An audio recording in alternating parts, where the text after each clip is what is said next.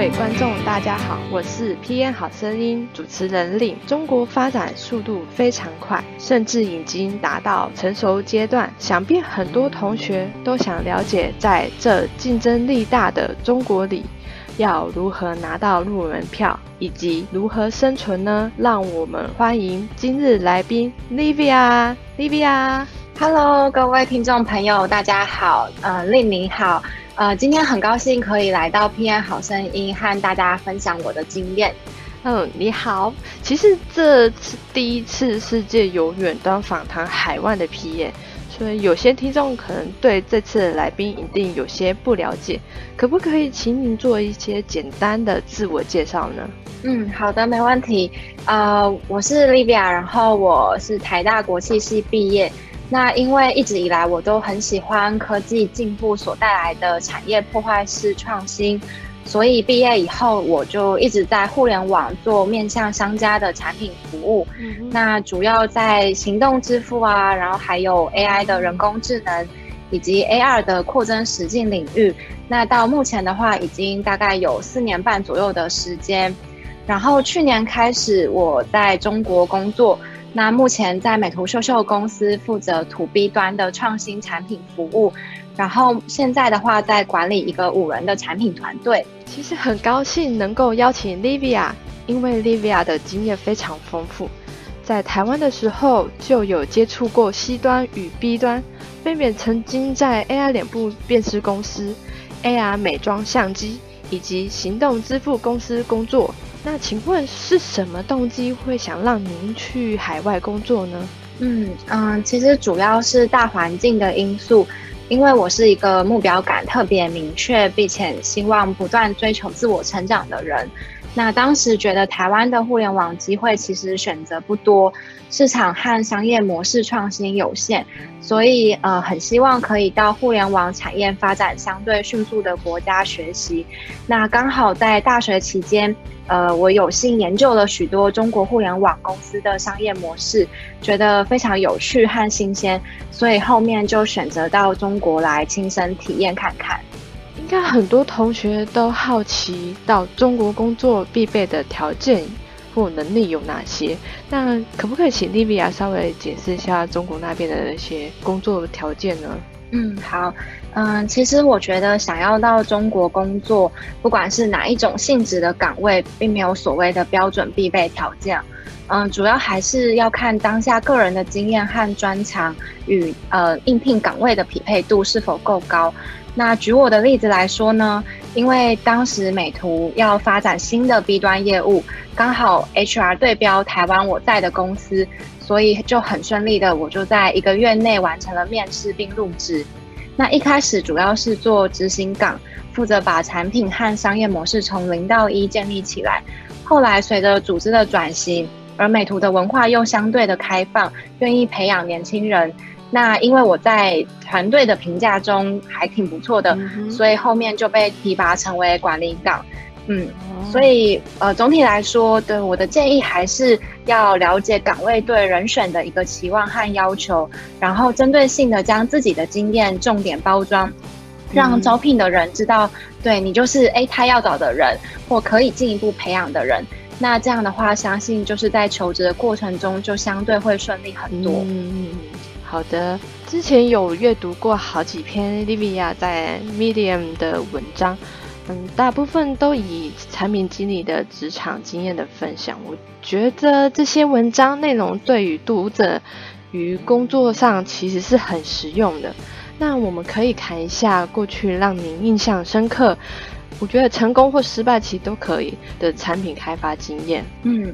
呃，我这边的话，主要是想要呃分享我自己团队管理失败的一个例子，呃，因为从错误中学习到的道理来说，是对我是更印象深刻的。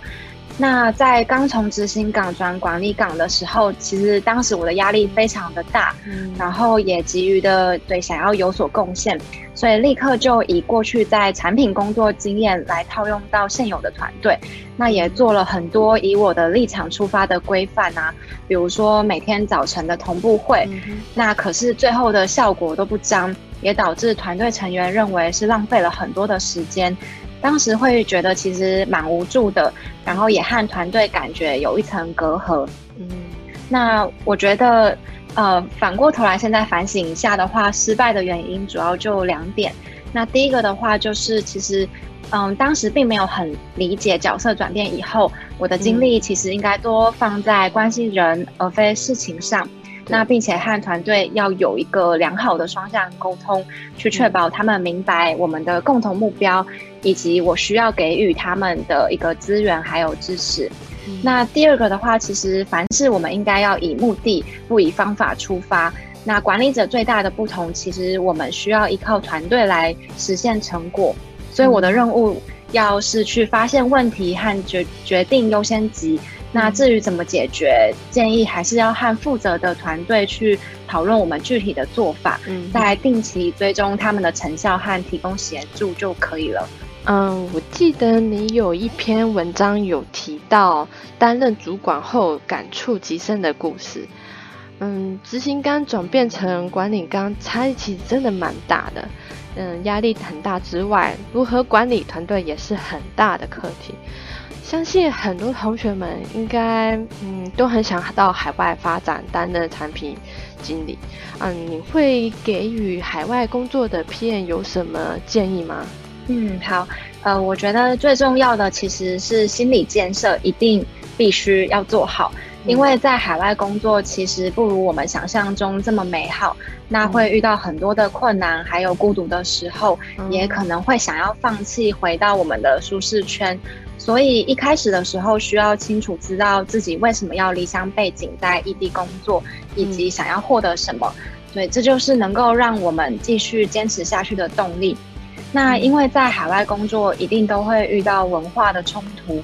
呃，我的建议是保持一颗开放的心，可以从同事开始去建立当地的一个社交圈，这样的话就慢慢的会有一个生活感，而不会感觉是格格不入的过客，然后日子也会开心许多。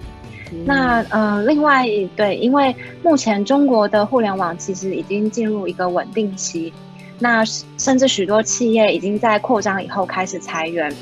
那建议想要来的对同学可以尝试找有出海策略的企业，因为台湾人在国际市场的接触和英语上还是相对有优势。然后求职平台的话，可以使用猎聘啊、卖卖，还有 Boss 直聘。那许多猎头也会在上面找人，然后我们可以和好的猎头去保持一个好的关系，嗯，同时也可以主动认识已经在中国工作的台湾人，那内推相对成功几率也会比较高。然后也欢迎大家可以邮件跟我联系，然后互相交流想法跟经验这样。好，我们的访谈接近尾声了，最后我们有 Q&A 的时间，让我们看看同学的发问。第一题，Carol 同学问：请问台湾与中国在产品经理职务范围的要求与条件有哪些不同呢？谢谢。嗯，我觉得其实产品经理不管是在台湾还是中国，其实本质是一样的。那主要负责的工作都是要包含对产品的商业模式建立、需求的拆解以及规划迭代，然后数据分析，然后再去想说，哎，我们产品怎么样去优化。那只是因为中国的话，互联网公司更多，那所以在产品岗位的划分会更细。比如说在产品经理上面，又有分呃产品策划和产品运营，那他们本身的一些 KPI 啊也会有所不一样。